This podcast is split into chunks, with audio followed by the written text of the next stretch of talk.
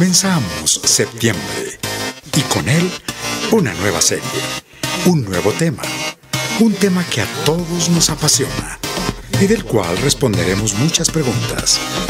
Con ustedes, en Sin Mitómanos, el amor. Con los pastores Juan Sebastián y Ana María Rodríguez.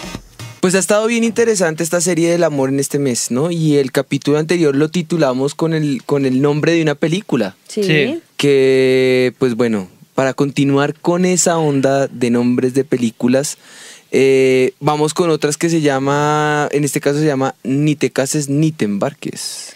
Pues esta película trata más o menos como... Yo no la he un- visto. Yo tampoco, pero me contaron. Me tocó ver el tráiler no- hoy. sí, bueno. Trata más o menos como de un hombre que no se quiere casar y todo lo que tiene que hacer para no llegar al altar y casarse. Y lo escogimos porque más o menos es lo que está pasando hoy en día. Los, estos muchachos no se quieren casar. No Díchelo, mire, véanlo con, con ejemplos claros. Esta es la generación del no me quiero comprometer. No me quiero bañar. Casar. No, mentiras. No No, me me, quiero quiero casar. No Esto me sí, esto es la generación de... no quieren nada. De no me caso, no me comprometo, no solamente no me comprometo con alguien, sino no me comprometo con, con nada. nada, con, nada, que me Con tienen una nadie. responsabilidad, no quieren asumir responsabilidades, no quieren asumir roles, no quieren ponerle rótulas a las re- relaciones. Es una cosa, eh, eh, son ellos, son ellos. Pero hoy queremos hablarles pues un poquito más a las personas entonces Pues, casadas. Esta serie del amor nos ha llevado por, por ires y venires eh, en, en- en entender lo que es enamorarnos primeramente del Señor. ¿no? Sí, totalmente. lo que es el amor en el Señor. ¿Y quién es eh, la descripción del amor más grande sino Dios mismo y Sí. lo que Él ha hecho por nosotros de una manera desinteresada y en, otras, en otros aspectos con el interés de amarnos, con el interne- interés de rescatar esa verdadera adoración que Él demanda de nosotros? Pero en medio de todo eso también nos ha mostrado y nos ha dirigido eh, a lo largo de este mes a solteros, a amigos, Sí. a los que están en esa friend zone, a novios. Y ahora pues nos vamos a concentrar con aquellos que eh, o están casados o están en miras de ir al De altar casarse. y de tomar este gran paso en la vida como la decisión y como el compromiso para esta generación, como el compromiso. Y bueno, aún... Aún para los solteros, ¿no? Para que vayan ahí teniendo unos consejitos para casarse. Y aún a los que llevan mucho tiempo ya de casados, Claro. que llevan ya, que ya cumplieron 10 años de 10 casados. años. Sí, ya la semana pasada. Hace Ese dos semanas, ¿no? Dos semanas, Ya. Sí, ya. Ya dos semanas. Y en ese orden de ideas, pues esto va para todos. El que les interese el tema del matrimonio, esto es Sin Mitómanos. Bueno. Y para eso, pues, ¿qué les parece si eh, empezamos en oración? Amén. Amén. Padre, nosotros hoy ponemos este día delante de ti, Señor. Ponemos una vez más este tiempo delante de tu presencia y declaramos, Espíritu de Dios, con esta adoración que nos caracteriza, que tu gloria sea vista en medio nuestro, Señor. Amén, sí, sí. Que esa gloria sea llenando nuestros corazones, que esa gloria sea inundándonos de tu presencia, de tu amor y nos ayude a entender esa verdad que tú has declarado para nosotros. Que abra nuestros ojos, Señor, en este tiempo y nos ayude a entender esas relaciones que nos convienen, esas decisiones que tenemos que tomar, las cosas que tenemos que cambiar y dejar atrás, Señor, y poder aventurarnos hacia lo que tú tienes para nosotros en el nombre de Jesús. nombre de Jesús. Trae libertad y bendición, trae tu verdad y que podamos salir de este lugar creyendo todo lo que tú crees de nosotros y lo que tú dices de nosotros y no a las mentiras de Satanás. En el nombre de Jesús nombre de Jesús. te damos gracias, Señor. Amén y amén. Amén. Pues- Con ese saludo inicial quiero saludar a Tati y Andresito. Hola. En ese orden de ideas queremos comenzar con un versículo que va a ser clave para este programa y es despojémonos de todo peso y del pecado que nos asedia. Corramos con paciencia la carrera que tenemos por delante, puestos los ojos en Jesús, el autor y consumador de nuestra fe. Yo actúo todo el cita, cita para que fije el conocimiento. Hebreos 12 del 1 al 12 es esa verdad, rescátala y no importa cuál sea tu situación, ahora con paciencia tu carrera está por delante. ¿Cómo la vas a llevar a cabo? ¿Cómo la vas a vivir? Pues bueno, vamos a hablar de eso un poco. Por ahora podemos decirte que tengas calma, que tengas paz en tu corazón, que no te compares con otros porque todas las relaciones son diferentes, así como la relación con Dios cada uno la maneja de una manera diferente. Hay generalidades y hay excepciones. Y, y no te puedes buscar con comparar con otras personas, ¿no? No tampoco te afanes, disfruta tu etapa del hoy y del ahora. Ujú. Eh, Sí, como cuando uno tiene hijitos, uno también les dice, oiga, disfrútenos porque se van rápido y disfrute cada etapa, el del lloriqueo, el del crecer, el de... Bueno, cada etapa es tan bendecida, tan... tan Importante. sí, tan, tan importante. Y es única y es maravillosa. Y siempre, tomados de la mano del Señor, podremos aventurarnos a eso que Él ha preparado para nosotros. Ahora, en ese mismo orden de ideas, hay que aclarar que ninguna carrera es mejor que otra, como una carrera en la vida. Una carrera profesional no es que alguna sea mejor que otra, o los trabajos. No dice de ahí el dicho que el trabajo es digno, no Sí. importa cuál sea el trabajo, no importa cuál sea tu carrera, no importa cuál sea tu profesión, en ese mismo orden de ideas, no importa cuál sea tu relación, esa es única y no hay una mejor Amén. o peor, simplemente es diferente cada Así una. Tiene que ser. Y eso tiene que ser muy claro y en ese orden de ideas que la paz sea el centro en todo lo que vamos a hablar hoy. Amén. Pues yo creo que una vez más le damos la bienvenida a Mitómano a nuestro programa para que haga sus preguntas del día. Ahí se va a inquietar un poquito la paz. Bienvenido, mitómano. ¡Ey! ¿Qué se dice, mi paz? Salud.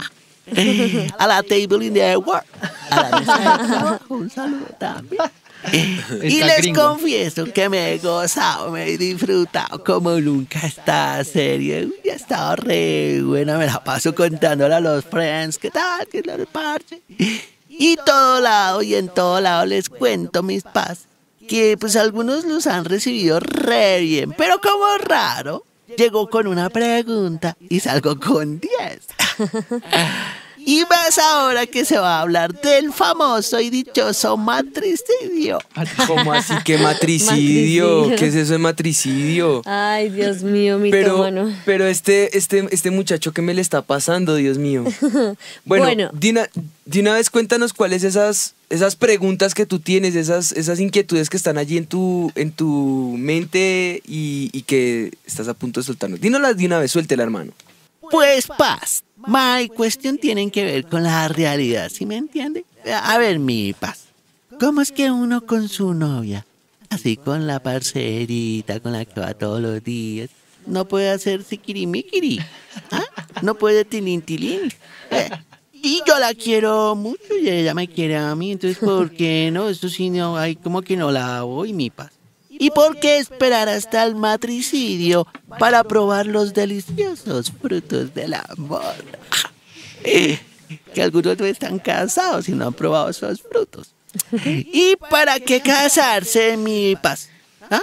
¿Para qué casarse y más en esta época que todo está re difícil? Uno para que se casa, no, paz. No, paz, es que ustedes también, es que si no se casa, que esto, que ponga el anillo, no. Y otra cuestión, mis paz, es el matrimonio. Es un complique y uno y una atadura y toda cansona que pues que la sociedad le ha impuesto a uno muchas cosas y que que vístase así, que muévase así, que póngase esto, que coma lo uno, que coma lo otro. Y ahora que se case, no, mi paz. Ah, se les estima mi paz. Ay, este bueno, sí. Mitómano, pues es que él siempre es sin compromiso, lo que decimos, ¿no? Escueto, esa es la palabra. Es escueto para hablar. Ellos quieren disfrutar de el postre antes del almuerzo. No, no, no, no, no.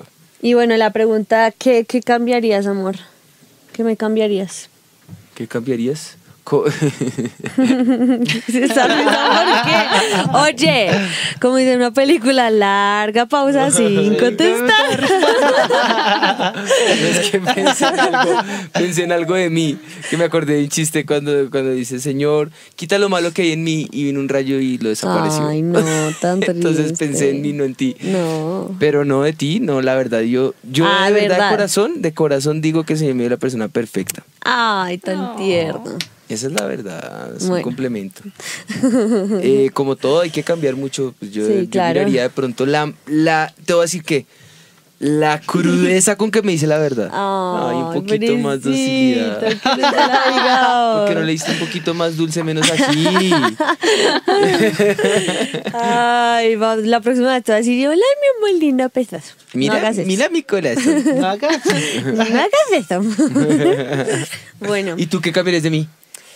Eh, ay, a ver, ¿qué cambiaría Ahora de se va a ti? regar acá tres horas. No, no, no. Eh, ¿Qué? No sé. Pues, mm, Tantas arrugas. No, tú no tienes arrugas. Arrugas. No, que la. La indecisión. Sí, yo soy muy indeciso. Yo ayer era indeciso, hoy ya no sé. Porque nos hace perder mucho tiempo. Para que sepan, salimos tarde de la casa por culpa de él. Él es el que se cambia tres y cuatro veces antes de salir. Venga, ¿hay alguien que le pueda poner una pausa? Vamos Mutear el con micrófono. sección el recreo que ya no está. No, no, no, más bien vamos con nuestro mito del día.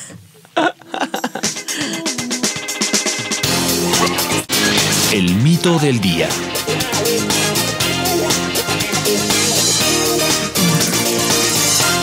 Pues el sí, mito del día. pues sí, ni te cases ni te embarques. Embargues. Ni te ¿Embarques? embarques. ¿Te embargaste? Embar- embarques, embarques. Embarques. Para él fue un embargo el matrimonio. Ya entiendo, ahora ya todo es más Ya claro. todo es más claro. Claro, claro. Pues bueno, Perdón, sí, perdón. me hicieron reír. Y, y- y en ese orden de ideas, pues yo creo que ya podemos empezar por ver qué dice la palabra del Señor. En la primera carta de Corintios, el apóstol nos da un tip muy importante y nos dice eh, a través de esa verdad en el versículo 18 al 19, huid de la fornicación. Cualquier otro pecado que el hombre cometa está fuera del cuerpo, mas el que fornica contra su propio cuerpo peca. Y hace la pregunta, ¿o ignoráis que vuestro cuerpo es templo del Espíritu Santo, el cual no es vuestro, el cual tenéis de Dios y que no sois vosotros? Que no sois vuestros, perdón. Eh, hablar brevemente de lo que es la importancia de llegar virgen al matrimonio será parte de ese primer proceso para poder entender lo, el sagrado estado del matrimonio. Eh, que eso, como, como bien lo dijo una de las personas que participó, es un- una institución. Y esa institución, dada por el Señor, hay ciertos patrones, ciertos parámetros, ciertos aspectos con los cuales Dios eh, nos entrega ese, ese regalo, ¿no? Pero en ese orden de ideas, si estamos en Cristo, Él nos ha comprado con el sacrificio de su vida. Él ya pagó el precio grande. Él es nuestro Señor y todo lo que hagamos debe ser para honrarlo. Lo dijimos en, los programa, en el programa justo el anterior cuando hablamos acerca del noviazgo. Y les dijimos que tu soltería o tu noviazgo o tu relación o tu estado actual adore en todo al Señor. En todo glorifique su santo nombre. Y entonces este cuerpo que tienes tiene que entender que no, no es de nosotros. Tiene- tienes que ser claro con eso y entender que no es tuyo, no te pertenece a ti, es prestado. Tú administras y eres mayordomo de ese eh, cuerpo que te ha sido dado, pero le perteneces al Espíritu Santo. Y el Espíritu de Dios tiene una característica, Él es sensible. Él es la parte sensible de Dios. Y si no es tuyo y tu cuerpo es templo del Espíritu Santo, tienes que asegurarte que el Espíritu de Dios habite. Y eso demanda ciertos patrones. Uno de ellos, el poder presentar esa virginidad al matrimonio, es esa santidad, es ese entender que yo no le pertenezco a él o a ella, ni le pertenezco a otra persona, ni siquiera me pertenece a mí, le pertenece a Dios y doy cuentas por todo lo que hago o dejo de hacer con él.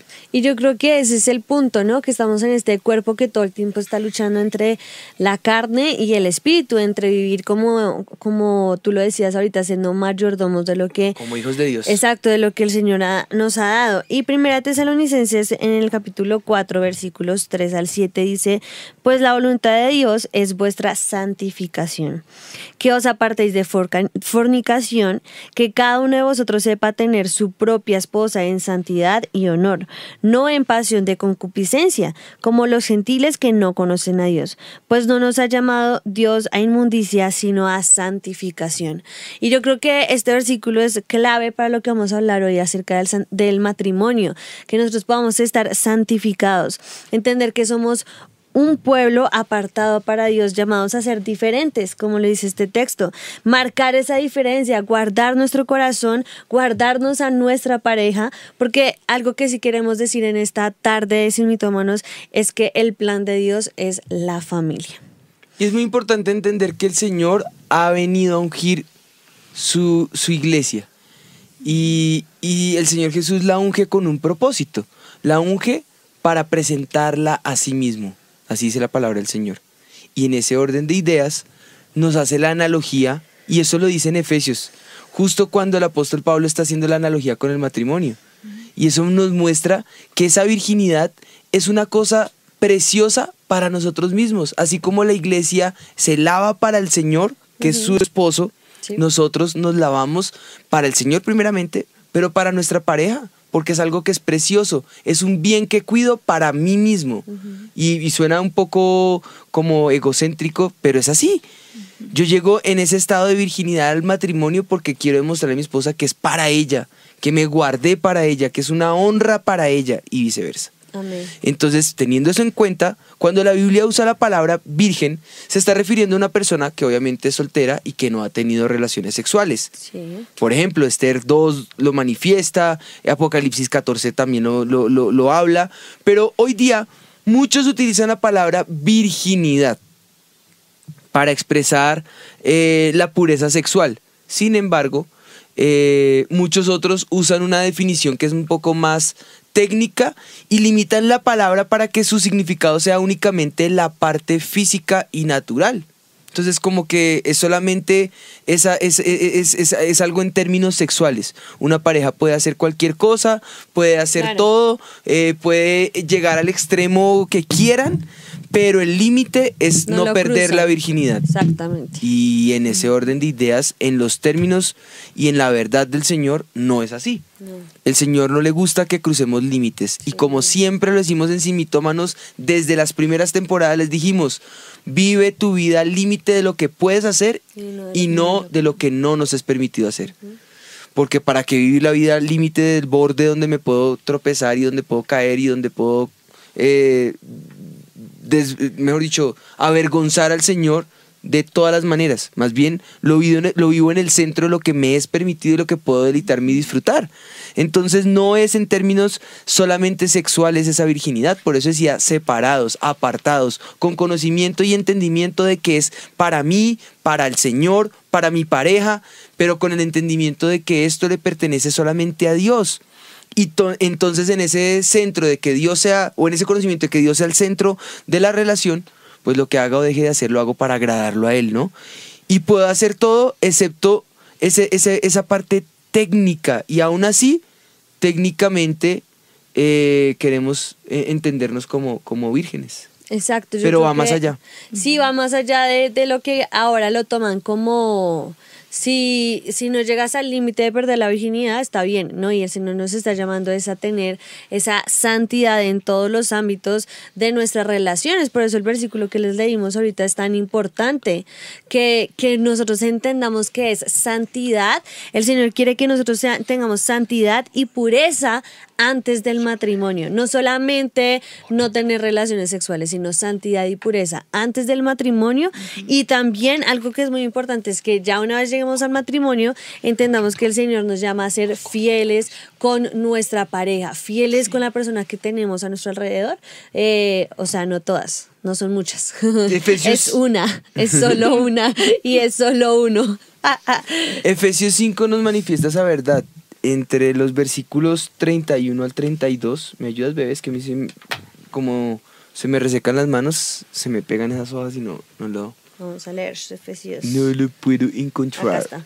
Lo tenía separado. ¿Ah, sí? ¿Cinco? Sí, amor. Efesios 5, eh, 31. 31 al 32 dice, Por esto dejará el hombre a su padre y a su madre y se unirá a su mujer, y los dos serán una sola carne. Grande es este misterio. Mas yo digo esto respecto de Cristo y de la iglesia. Fíjense que todo el rato yo les decía que en Efesios 5, bueno, Efesios en general, pero en este, en este aspecto hace esa analogía de lo que debe ser la institución preciosa del matrimonio. Y ahí nos habla de ese misterio del matrimonio. Delante del Señor son vistos como uno solo. Y ahí hay un milagro espiritual. Claro. Pero cuando Dios habló de dos personas para llegar a ser uno, se estaba refiriendo a algo que solo ahora podemos empezar a comprender a ciencia cierta, ¿no? Y es esa parte de, de poder entender que hay eh, dos eh, personas independientes, con pensamientos in- independientes, con voluntades independientes, con deseos independientes, con sueños y personalidad eh, independiente y cómo a esas dos les hace una.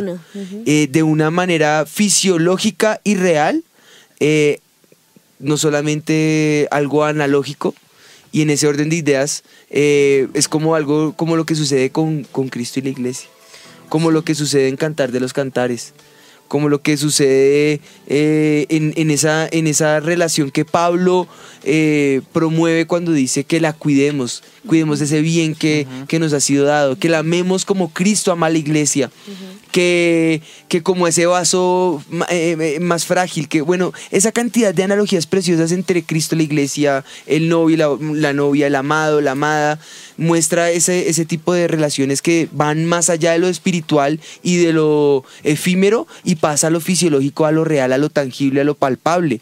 Eh, la pregunta es, ¿por qué pasa? ¿qué- o sea, ¿qué, ¿qué pasa físicamente cuando hay una relación íntima para poder entender entonces Que qué no cosas se deben hacer y qué cosas no se deben hacer? Exacto, y que ¿Qué límites se pueden pasar y que- qué límites que no? como siempre hacemos, todo lo que dice la palabra de Dios lo podemos ver científicamente, o sea, que lo que el Señor dice acá no es porque él le gusta inventarse cosas, sino que realmente De una u otra muestra. forma para el ser humano es, es necesario materializar Sí, algunos aspectos, como esto. ¿Por qué?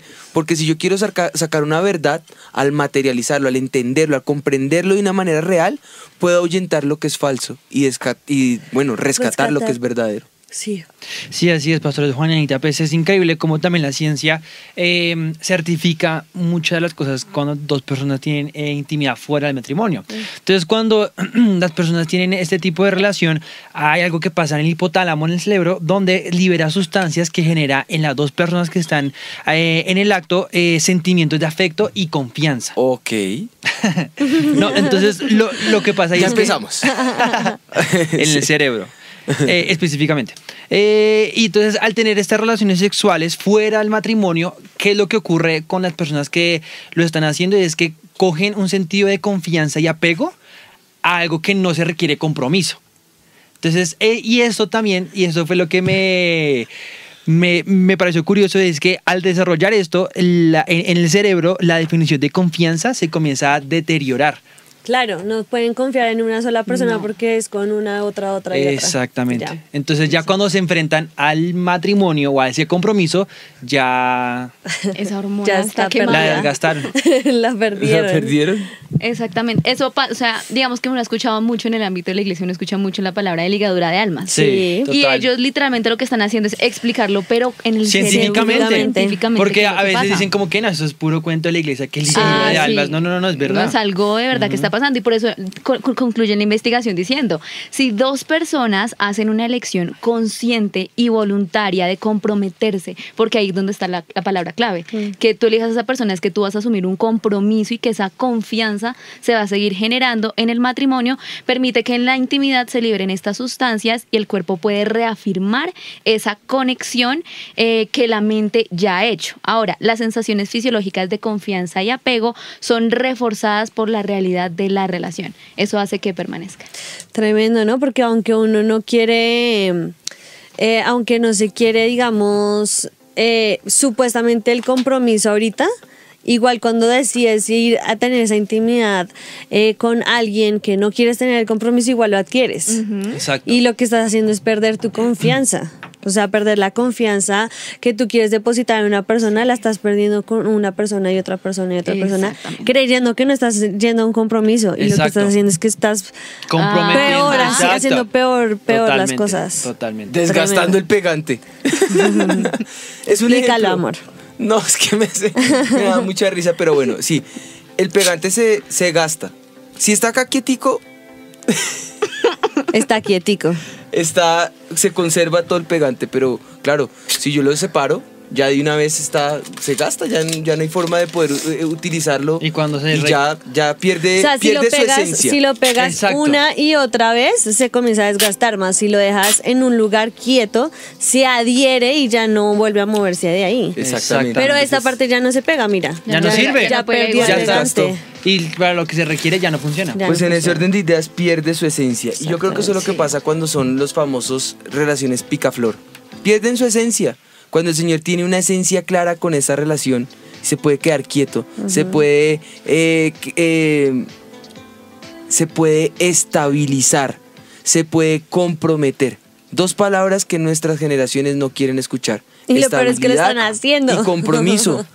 y entonces lo que pasa es el desgaste. Sí. Y así fue precisamente, así fuimos creados por el Señor y es importante poder mencionar algunas razones equivocadas por las Ajá. cuales la gente da el paso a casarse También. con una falsa expectativa porque se hicieron a esa falsa expectativa su realidad. O sea que esto a para ese los que mito- se quieren casar. o a ese mito lo hicieron su verdad y ahora tenemos que convertirnos en sin mitómanos. Ajá, Así súper. Sin mitos. Es ¿Cuáles?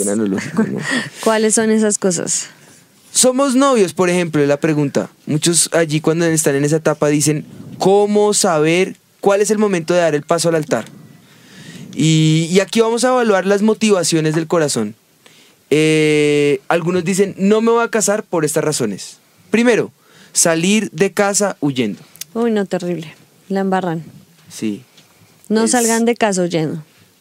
es salir de la casa eh, antes de lo esperado. Porque es que los problemas que tengo en casa, no quiero que, eh, no- no- ya no quiero más esto. Y al contrario, es una maletica que estás empacando porque la misma la vas a desempacar en tu relación. Sí. Y total. entonces, en ese orden de ideas, cuando llegas a la relación, lo que no querías hacer es lo que haces, ¿no dijo Pablo?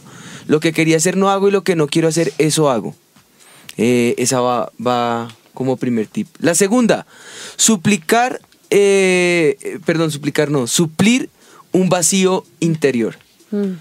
Y, y pues, El vacío va a seguir. o sea, sí o sí el vacío se va a llenar. Pero- pero Exacto, pero momentáneo. no puede ser el centro. Si tú centraste la relación, eso va a ser algo momentáneo, eso va a ser algo que, que va a ser pasajero. Cuando se pase va- vas a tener el mismo vacío. Exactamente. Sí. El tercero es eh, casarme por tener dinero o buscar comodidades. Que eso también lo vemos frecuentemente y pues cuando esa persona no tenga el dinero, las comodidades que tú quieres, pues simplemente Se acabó el amor. se va a acabar, exactamente. Entonces no es que se acabe el amor, sino que se acabó el interés porque ya no Exacto. tiene que darme. Se acabó el amor, claro, está sin dinero. No, no, no, es importante que como pareja nosotros decidamos, obviamente, ir al altar con, pues, con una base, eso me pa- a mí me parece que en una mujer trae confianza y es importante, pero no casarse con esa motivación. Y el cuarto es eh, por la necesidad de las relaciones sexuales. O sea, hay personas que Y cuando hay impotencia, se acabó. Terrible, ¿no? Y cuando hay esterilidad, se acabó. Y cuando, no sé, la razón que sea Sí, o que respecto a esa área novios- física, pues esa parte física se acaba. Se acaba. Y, o que son novios y dicen, bueno, vamos a llegar eh, vírgenes, Vírgenes. hasta el matrimonio, en santidad, y entonces casémonos, pero lo que quieren hacer es para llegar a te- al acto de la relación sexual. Pero si esa es la base, y eso solamente es un punto dentro del matrimonio muy importante. Y hay que entenderlo claramente como Pero- es. La relación sexual es algo que suple nuestra necesidad humana, física y carnal. Esa es la realidad. Entonces, si Pero esa es tu base, cosas más. si esa es tu base con la que fuiste al matrimonio, pues está supliendo la carne. Claro. Y la parte espiritual, que es la esencia de la vida cristiana, no está. Entonces, pues no puede ser el centro. Y si ese es el centro amor, yo creo que por eso es que a veces se van a buscar como en otras personas, su- o sea, si ya no lo quieren con la esposa porque eh, la razón. parte espiritual está mal o porque pelearon o porque X o Y, pues la va a suplir en otra persona. Y ahí está el problema. Me- el meollo. Ahora, vamos a mencionar algunos problemas frecuentes en el matrimonio y estos se deben hablar para lograr solucionarlos, no para quedarse en lo de bar, dijo el pastor hace unos fines de semana. Y en ese orden de ideas hay que tener una comunión íntima con el Señor, quien al fin y al cabo es esa verdadera fuente de amor, ¿no? y en ese orden solucionar eh, eh, eh, esa, esa parte, ¿no? Entonces, vamos a ir con la solución a los problemas, planteando el problema y luego la solución bueno, dale. para que se puedan identificar y buscar de qué manera ser libres. Entonces yo arranco con el primero, ¿te Dale, parece? sí, sí, sí. Dice, Jesús no es la roca firme ni el fundamento del hogar. Ese es el primer problema. No estoy diciendo que esa sea la realidad, ese es el problema. ¿Qué pasa cuando Él no es la roca firme? ¿Qué pasa cuando Él no es el fundamento eh, en el hogar? Eh, eso es una unión en yugo desigual y eso trae sequedad espiritual. Es naturalmente lo que pasa. Eh, si Él no es el centro, naturalmente entonces viene a ser la circunferencia, lo que rodea, eso tiene un nombre. Eh, está en la periferia, es la palabra. Entonces, si Jesús no es el centro, es la periferia. Y en la periferia, desde afuera, el que puede hacer. Sí, ¿Sabe qué pues. puede hacer? Cruzarse de brazos y dejar que ustedes, como decidieron ser la solución, pues busquen su solución. Mm, tenaz.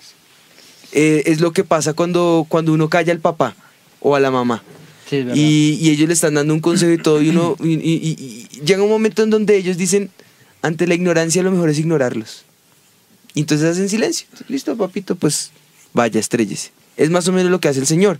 Entonces Sí. Él tiene que ser el centro y ahí en ese, en ese orden de ideas la pregunta es, ¿cómo yo puedo hacer Jesús el centro de mi hogar? ¿Qué puedo hacer yo para que Él sea el centro? Si lo he hecho mal o si lo estoy haciendo bien, ¿cómo continuar eh, dejándolo como el centro? Y ahí es donde el hombre tiene que entender cuál es el verdadero sacerdocio. El rol del sacerdote no es solamente de gobierno en cuanto a Mandar. subyugar y mandar. Mm. Como, como un sistema gubernamental hay muchos tipos de gobierno. Y el tipo de gobierno que Dios espera es el de un sacerdote. Y un sacerdote ama al Señor. Y el que ama al Señor hace el bien. El que ama al Señor camina en temor de Dios. El que ama al Señor no hace nada indebido. Y en ese orden de ideas, pues el Señor puede venir a ser el centro porque es el centro de su vida. Lo hace el centro con sus acciones, no con lo que dice. Exacto. Eh, y ese es al que el Señor le va a pedir cuentas por su familia, al sacerdote. Eh, deben predicar con el ejemplo, con las acciones. Debe tener una comunión íntima con el Señor, quien al fin y al cabo es esa fuente real de ese amor. Y por eso Eclesiastés en el capítulo 4, eh, el predicador da un consejo muy importante en el versículo 12 y dice, si alguno prevalec- eh, prevaleciere contra uno, dos le resistirán y cordón de tres dobleces no se rompe pronto. La nueva versión internacional de ese texto recuerdo que dice que muchas eh, mu- muchas guerras y contradicciones y gente que quiere hacerle guerra a la relación no la puede resistir cuando está solo, pero dos la pueden superar mejor y aún mejor cuando un cordón de tres dobleces se une Ajá. porque ese no se rompe. Entonces ese es más o menos el contexto del, del- del texto. Si estás solo, muy difícilmente vas a poder hacer frente. Con tu esposa, tratando de que más. Jesús no sea el centro, pero bueno, ya por lo menos los dos eh, se, se va a romper. Llega el momento en que se va a romper. Sí, pero claro. cuando Él se enreda en nosotros y nosotros, como pámpanos, nos enredamos a la vid, pues esa no se seca, no se cae ni se rompe, sino que da fruto a su tiempo y como dice el Salmo, su hoja no cae y todo lo que hace prosperará. Entonces ahí está, enredarnos en la vid, enredarnos en el Señor. Eso también tiene que ver con la acción que nosotros hacemos para entender Mateo 7, 21 al 29, cuando habla acerca de la parábola de la casa sobre la roca. Esos vientos vienen, las olas vienen, las aguas vienen, las tempestades vienen, las lluvias vienen. Y aún hemos dicho en Sin Mitómanos muchas veces que esas lluvias pueden representar también eh, las bendiciones. Las bendiciones vienen. Pero cuando no están enfocadas en el centro pasa como con las riquezas, no que las riquezas sean malas. El corazón enfocado en las riquezas es el que está mal y eso hace que la, ca- la casa Caiga. caiga y sea grande su ruina. De igual manera con todo, tu relación puede estar muy bien, pero si Jesús no es el centro, caes. Eh, todo puede estar en, en- en victoria y todo, como dice ahí, condenado al éxito. Pero, pero aunque creas que estés en éxito, si Él no es el centro, Cae. cae. Y, en, y entonces en la primera carta de Corintios, en el capítulo 11, en el versículo 3, dice, pero quiero que sepáis que Cristo es la cabeza de todo varón. Y el varón ciertamente es la cabeza en el hogar, y Dios la cabeza de Cristo.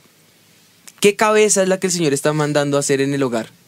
La cabeza que ordena, la cabeza La que de, es "Y tú te capataz". callas. Sí. Yo te digo a ti que te calles y te callas. No, no, no. Ay, esa no es la cabeza. Y luego lo mandan callar. Yo soy el que manda, y le dice la esposa, entonces mande por los tintos, mijo. No, sí, pero- Queda uno en vergüenza, porque al fin y al cabo no es la forma en que Dios esta- estableció ese, ese mandato, ese No gobierno. es la forma en la que Cristo es cabeza de nosotros. Exacto. ¿Cómo, cómo es Cristo la cabeza de nosotros? ¿Saben cómo? La figura está cuando lava los pies del de los discípulos. El que quiera ser grande en el reino, ¿qué tiene que hacer? Servir a los demás. servir. Entonces, esa es la cabeza que tú tienes que ser. El que sirve en tu casa, el que sirve a tu esposa, el que le apoya a ella en todo, que le alcahuetea todo, porque nuevamente en la ley de la siembra y la cosecha, yo siembro servicio, y cosecho todo el amor, porque el único beneficiado va a ser yo mismo. Así es.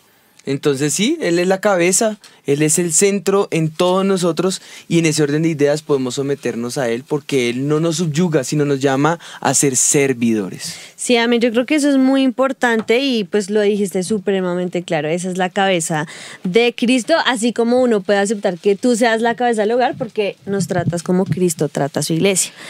Eh, Que hay una pregunta que digamos que Sí. cuando el pastor Juan decía en cuanto a la unión, a la, al- a, sí, en, a la unión en, en yugo desigual, que todos tenemos eh, como consciente de que no tiene comunión que Cristo con las tinieblas, ¿no? Que no hay como una pareja sentimental de un, un- un hijo de Dios con una persona del mundo. Pero la pregunta que nos llega es, ¿hay- ¿existe la unión eh, de yugo desigual dentro de la iglesia? sí, claro. Sí, porque recordemos que es el yugo. El yugo desigual lo que hace es que el arado salga torcido.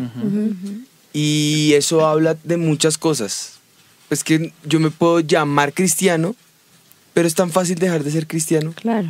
Es tan fácil desviarme del propósito que Dios tiene para mí. Entonces, en ese orden de ideas, vengo a hacer un yugo desigual para mi esposa. Por eso siempre les damos un consejo. Siempre, antes de dar el paso al matrimonio, mira que esa persona, mira cómo es esa persona con Dios. Porque ese va a ser un referente de Amén. cómo Él va a ser contigo. Sí, amén. Y entonces en ese orden de ideas te va a ayudar en el arado.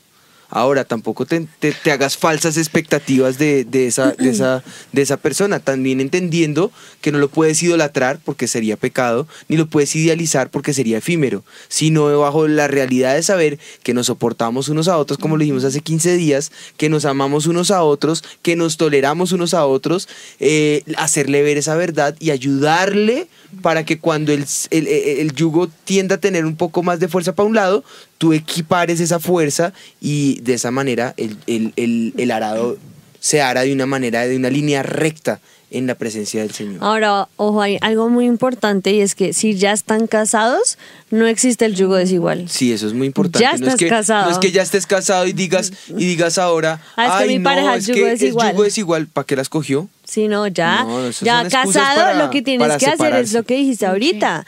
Ya equiparar la, gar- la carga, fortalecerte, fortalecer a tu pareja, pero una vez casado no hay yugo desigual, eso es antes del matrimonio. Ya si dentro del matrimonio estás, pues con la persona que estás, quédate y a esa persona ámala, siembra en ella, fortalécela, ayúdala y no hay yugo desigual ya dentro del matrimonio. Y yo creo que el segundo tip, que es el que nos vas a dar, Sí. es el que nos va a ayudar un poquito a entender cómo equiparar esa carga. Bueno, el segundo es que no hayan celos y desconfianza. Aquí yo digo que yo creo que a todos nos gusta que en cierta medida también sí nos celen, Ah, Claro. porque pues no falta el que no le importe.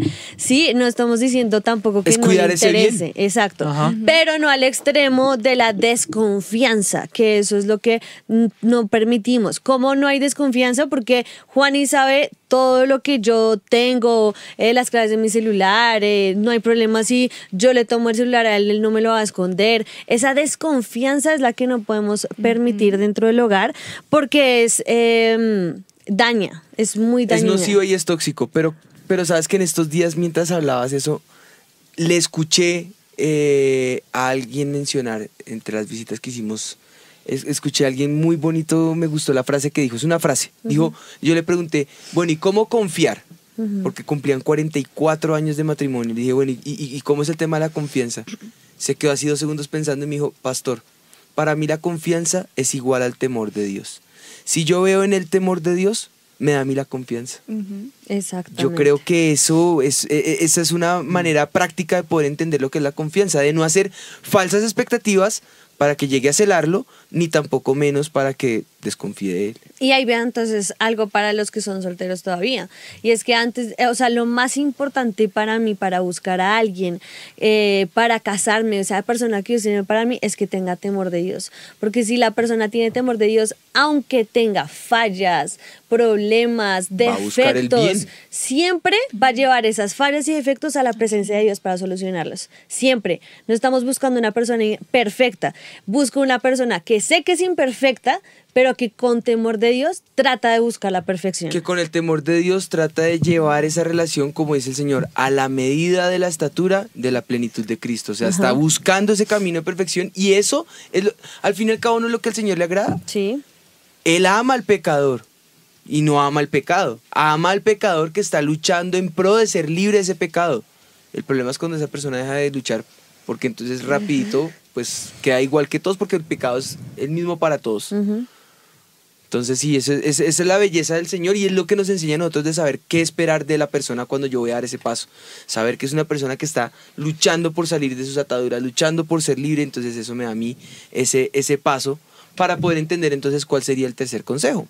Y aquí viene, comunicación pasivo-agresiva y uso de culpabilidad. Estamos identificando Problema. los problemas, ¿no? Exacto. Sí, señor. Entonces ese es un problema acá. Cuando ya, ya veo de que esa comunicación eh, pasa de ser pasiva y pasa de ser tolerante a intolerante y ya empieza con agresividad y me empieza a alzar la voz y después de alzar la voz un empujón y después del empujón los golpes y después, ¿se me entienden? Todo es una rueda suelta. nieve. Claro. O sea, es que el pecado no es pecado porque llegó y me, me aterrizó y ¡pum! Hoy eh, soy un violento. No, eso, eso es una, un, un- un- Proceso. un hilito. Un hilito que empieza suavecito. Y con la permisividad me voy dando eh, el, el- el gusto de, de hacer lo que, lo que me parezca, lo que me plazca.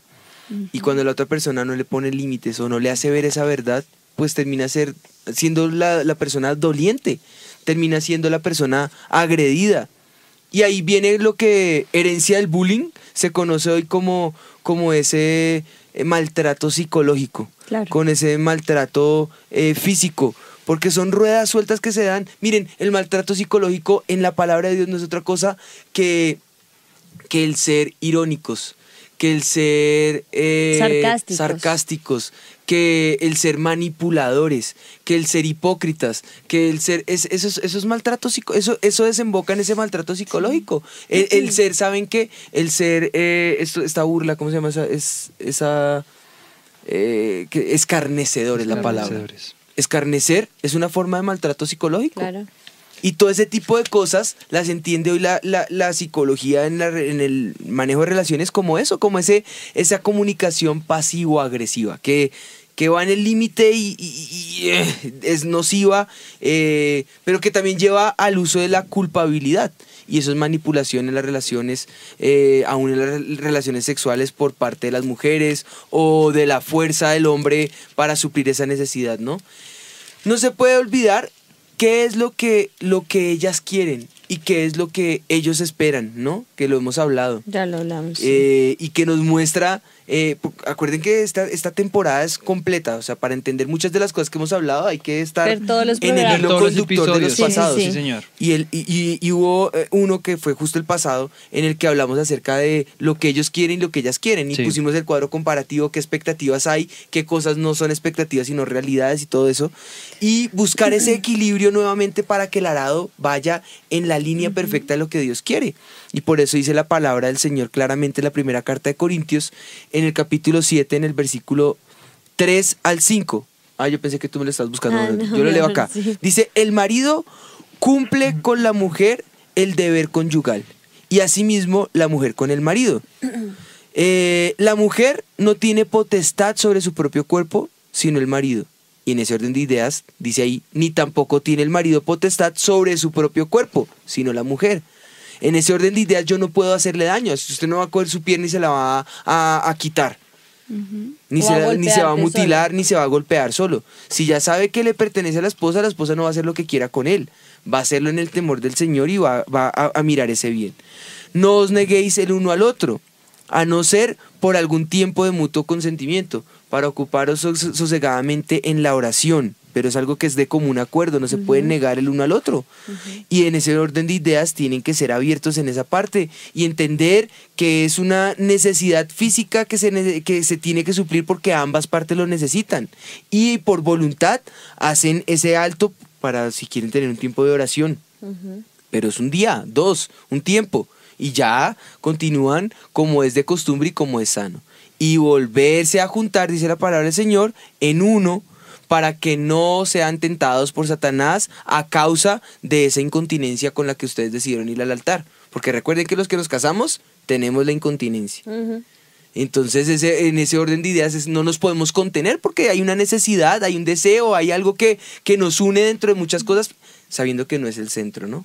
Pero que es necesario. Es necesario. Entonces, no hagan, no hagan tentar con esto a, a- a- a la El otra matrimonio. persona, a poner en riesgo el matrimonio y que Satanás venga y sea el que gobierne en esa relación. Creo que es claro. Otro problema que es muy importante es la falta de tiempo juntos. Ya hablamos un poco de esa necesidad sexual, que fue la que hablamos, pero no todo el tiempo pues está esa, esa parte solamente de vernos solo para eso, sino un tiempo de calidad que llaman ahorita. Un y tiempo odio ese- de... mi papá odia esa frase tiempo de calidad. Porque no debería ser así. ¿Sabes por qué? Porque ese es el otro extremo cuando lo toman la frase así. Entonces, solamente te dedico ese tiempo, el resto del tiempo Exacto, es mío. no. no, no. Pero sí es Pero importante. ser conscientes del tiempo, eso sí. Exacto, de sacar un tiempo para estar. Sobre, todo- sobre todo si se Cuando- tienen hijos. Eso es lo que iba a decir, que a veces cuando Exacto. tienen, tienen hijos ya es diferente el- la relación matrimonial, me imagino, ¿no? O sea, Claro, totalmente, Sí, porque, están ellos. Pasa que, que entonces la definición del matrimonio son los hijos. Y Sí, eso no. no. puede ser así. No.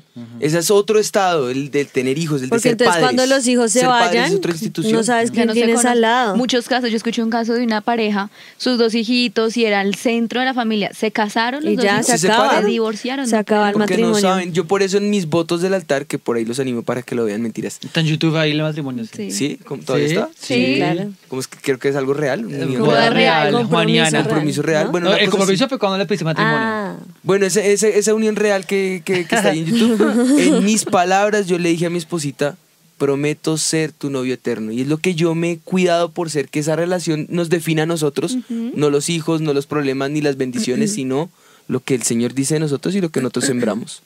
una nos preguntaban, ay, ¿qué van a hacer cuando se vayan los hijos? Y nosotros, rumba, pasarla bueno. Pasarla bueno. ¿Por qué? Porque es importante conocer a la persona que tengo al lado, por eso es muy importante ese tiempo juntos, porque si se van los, los hijos, pues entonces imagínate. Sí, sí, sí, no, no, no, toca, toca. y es que los dos tengan una visión de acuerdo, que Sí. todos vayan para el mismo lado, no puede ser que este quiera misionero, ser misionero y esta quiere Doctor. plantarse en una iglesia y ser pastor en una iglesia, porque pues Se van a dividir Sí, se y van a Satanás va a dividir. hacer lo suyo, eh, lo No, propio en esa división, en esa Exactamente, entonces es importante que los dos tengamos una misma visión y vayamos, para un mismo objetivo. Y ya lo dijimos, para eh, no arar de una manera Es desigual. Desigual, exacto. en ese orden de ideas los otros dos los digo yo y Tú punto. los dices, amor. Porque yo mando, aunque sea por los tintos. Dale, dale, pues. Problemas de convivencia y reparto de responsabilidades va a ser una, una situación conflictiva y en ese orden de ideas, esos problemas de convivencia y no saber eh, entender las responsabilidades, los roles, es lo que nos hace a nosotros entrar en esos, en esos conflictos. ¿Por qué? Porque en, eso, en, en ese no entender quién yo soy, hay que saber que, nuevamente, yo sirvo a mi esposa, no porque la mando, la gobierno, ella me sirve a mí por amor.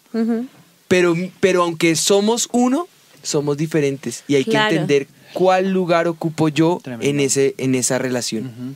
Entonces nos servimos, nos amamos, nos apoyamos, nos sostenemos uno al otro, pero cada uno cumpliendo su rol. Sí. Y eso es muy importante. Ahora, en esa distinción, eh, hay que entender que eh, lo que lo une es el amor, lo que lo une es la esencia de lo que Dios dice que somos en esa relación.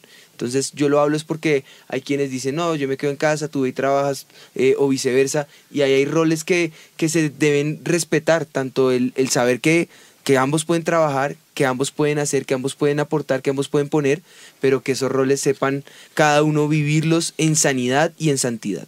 Ahora, en ese otro, eh, en ese otro problema está el no perdonar.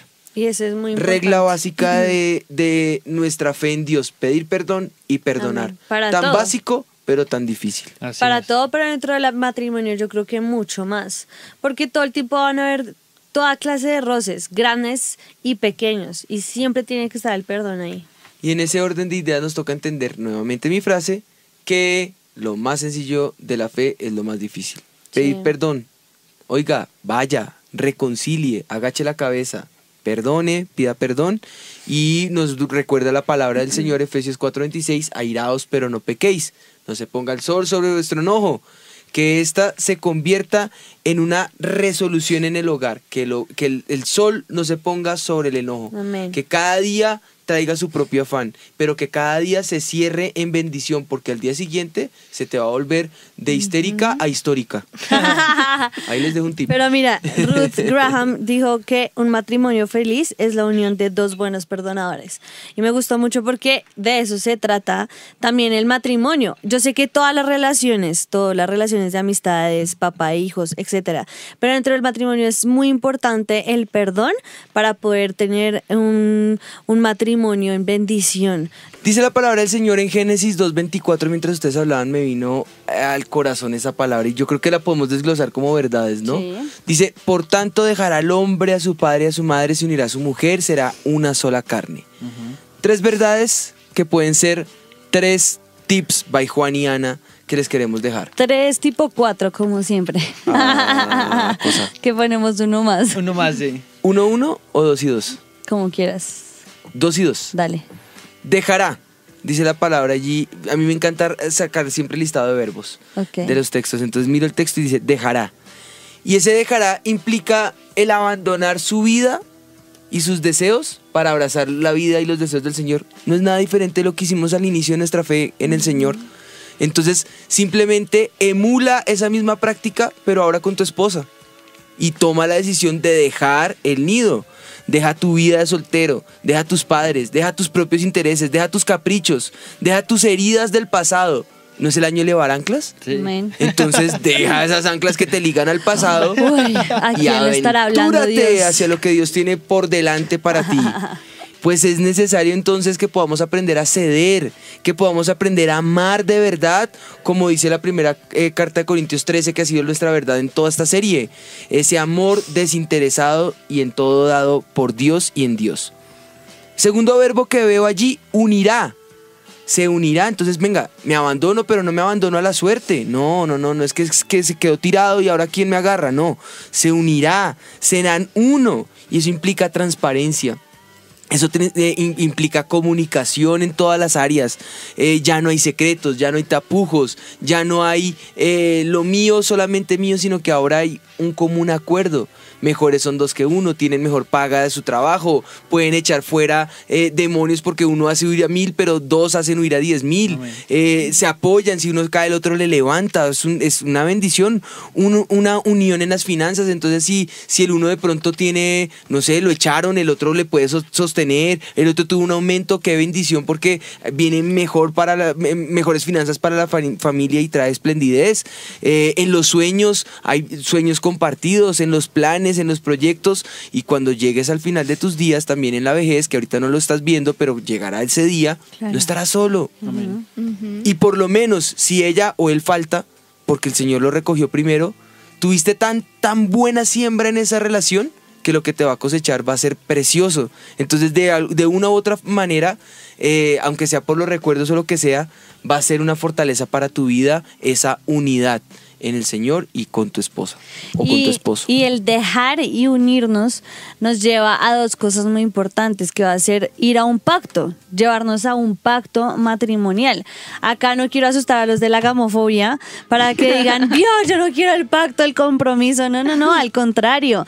Es algo muy importante que debemos entender. Por y eso es les decía, sí. emula el pacto que hiciste con el Señor en tu relación. Con eso te va a ayudar a entender qué puedes, qué pacto puedes hacer con tu esposa. No Y es nada sí, el pacto es una decisión, entender que en el matrimonio hay una decisión y un pacto que es hasta que la muerte nos separe. Yo sé que hay casos extremos, yo sé que hay excepciones, pero tienes que tener claro que en Malaquías el Señor es claro cuando dice que Él odia el divorcio. De Él no proviene la separación, Claro. de Él no vienen las relaciones rotas, de Él no proviene, eso es error nuestro y eso es conflicto nuestro y eso es orgullo y capricho nuestro. Eh, pero aún así, eh, Él es el que sana esas heridas. Entonces hay que entender que la generalidad, Él, él odia el divorcio. Hay excepciones. Y en esas excepciones es parte de las eh, situaciones conflictivas que toca restaurar y que para eso está el cuerpo de Cristo, la iglesia, para ayudarles en ese, en ese restaurar esa parte. Amén. Así que ahí podemos decirle, Señor, derramamos nuestro corazón delante de ti, Señor. Derramamos nuestra relación y la rendimos una vez más a ti, Espíritu de Dios, para que tú le des forma con todo lo que hemos hablado hoy, Señor. que tú seas el centro, que tú nos enseñes a tomar esa decisión de ser uno con Él o con ella, respectivamente y poder volver a ese pacto, Señor, para que, según Malaquías 2, podamos levantar esa descendencia que tú tienes para nosotros en ti, Señor, para que eh, en ese orden de ideas no hayan lágrimas en el altar por causa del dolor o del engaño, de la fornicación o del adulterio, respectivamente, en los casos de los que son solteros o los que están casados, sino que en tu presencia, Espíritu de Dios, podamos ser hechos nuevamente acorde a esa imagen que tú tienes de nosotros, Señor. Y ese, ese corazón de piedra se vuelva corazón dulce, apacible, sea digno delante de ti y pueda orar acorde a lo que tú has planeado para nuestras vidas, Señor. Te damos gracias en Cristo Jesús. Honramos este día tu nombre en el nombre de Jesús y declaramos victoria total en estas sanidades, en estas sanidad de las relaciones que están rotas, que están resquebrajadas, Señor, que están desorientadas, que están salidas de, esa, de ese arado, Señor, y que puedan volverse a unir en ti, Señor, que puedan volver a equipar cargas, Espíritu de Dios, en el nombre de Jesús, Padre, Señor. bendecimos en esta hora también todos los matrimonios allí que están Sí, conectados, señor. todos los hogares que están allí. Pedimos que tú pongas tu paz sobre su vida, Señor, sobre su familia, Señor. Que puedas abrir los ojos también de todos los que están allí en casa, jóvenes que no tienen estos conflictos no resueltos, Señor. Yo te pido que abras sus ojos y les muestres que tú amas la familia, tú amas el hogar, tú amas esa institución del matrimonio y tienes esa persona correcta y perfecta para cada uno que nos está escuchando, Señor. Yo te pido que les bendigas en esta hora, Espíritu de Dios, y que a todos los que tienen ese deseo en su corazón les des una perfecta compañía, esa perfecta persona que tú tienes para ellos, para que Sí, podamos Padre. ver, Señor, al contrario de lo que la sociedad quiere hoy en día, que es no llegar al matrimonio o los divorcios, Señor, podamos levantarnos una generación que todo lo contrario, nos unimos para levantar una generación para ti, que nos unimos para levantar tu nombre, que nos unimos con un propósito eterno, Señor, que es el de, el de poder llevar esas buenas nuevas de lo que tú haces con una familia totalmente entregada a ti en el nombre de Jesús. Padre, yo también Gracias, quiero orar en esta hora especialmente por aquellos que han fallado. Aquellos que han caído, aquellos que se han salido de la realidad de lo que es esa virginidad en ti, es decir, esa santidad, Señor, se ha distorsionado por problemas, por pecados, por puertas abiertas, por carne descontrolada, por la razón que sea, Señor, porque a veces nos olvidamos quiénes somos en ti, Señor. Y hoy declaro, Espíritu de Dios, que tu paz, tu presencia, tu sanidad, tu misericordia y tu amor, Señor, traen perdón, Señor. Si has fallado y el Espíritu de Dios, perdóname. Hoy me vuelvo a ti, Señor. Si has entregado ese corazón a rienda suelta al pecado, dile, Señor, toma control de mis emociones y de mis sentimientos y ayúdame a enfocarlos en ti para poder ser digno, para poder ser ataviado delante de ti, para guardarme para mi esposa. Y no importa que ya tal vez hayas fallado y, la esencia de la virginidad se haya perdido y tú le puedes decir, Señor, pero en ti puedo ser una nueva persona. En ti puedo ser una nueva creación, hecho conforme a tu imagen y semejanza, Señor. Trasplanta este, este cuerpo de pecado en ese cuerpo de gracia en ti, Señor, donde puedo ser una nueva persona, donde puedo ser un nuevo marido, una nueva eh, mujer, donde puedo ser ese, ese, ese nuevo eh, ser creado por ti, Señor, para bendecir a mi esposo o a mi esposa en el nombre de Jesús. Yo lo declaro como victoria en medio de este programa Amén. también en el nombre de Jesús. Gracias, te damos por tu misericordia que es nueva cada mañana, Señor, por tu fidelidad y tus bondades, Señor, que son en ti infinitas, Señor, en el nombre de Jesús. Amén. Y amén. Amén. Amén. Amén. Bueno, yo creo que ahora sí Qué podemos poderoso programa, ¿no? Amén. decir que el mito ha quedado Desvirtuado. Mito desvirtuado.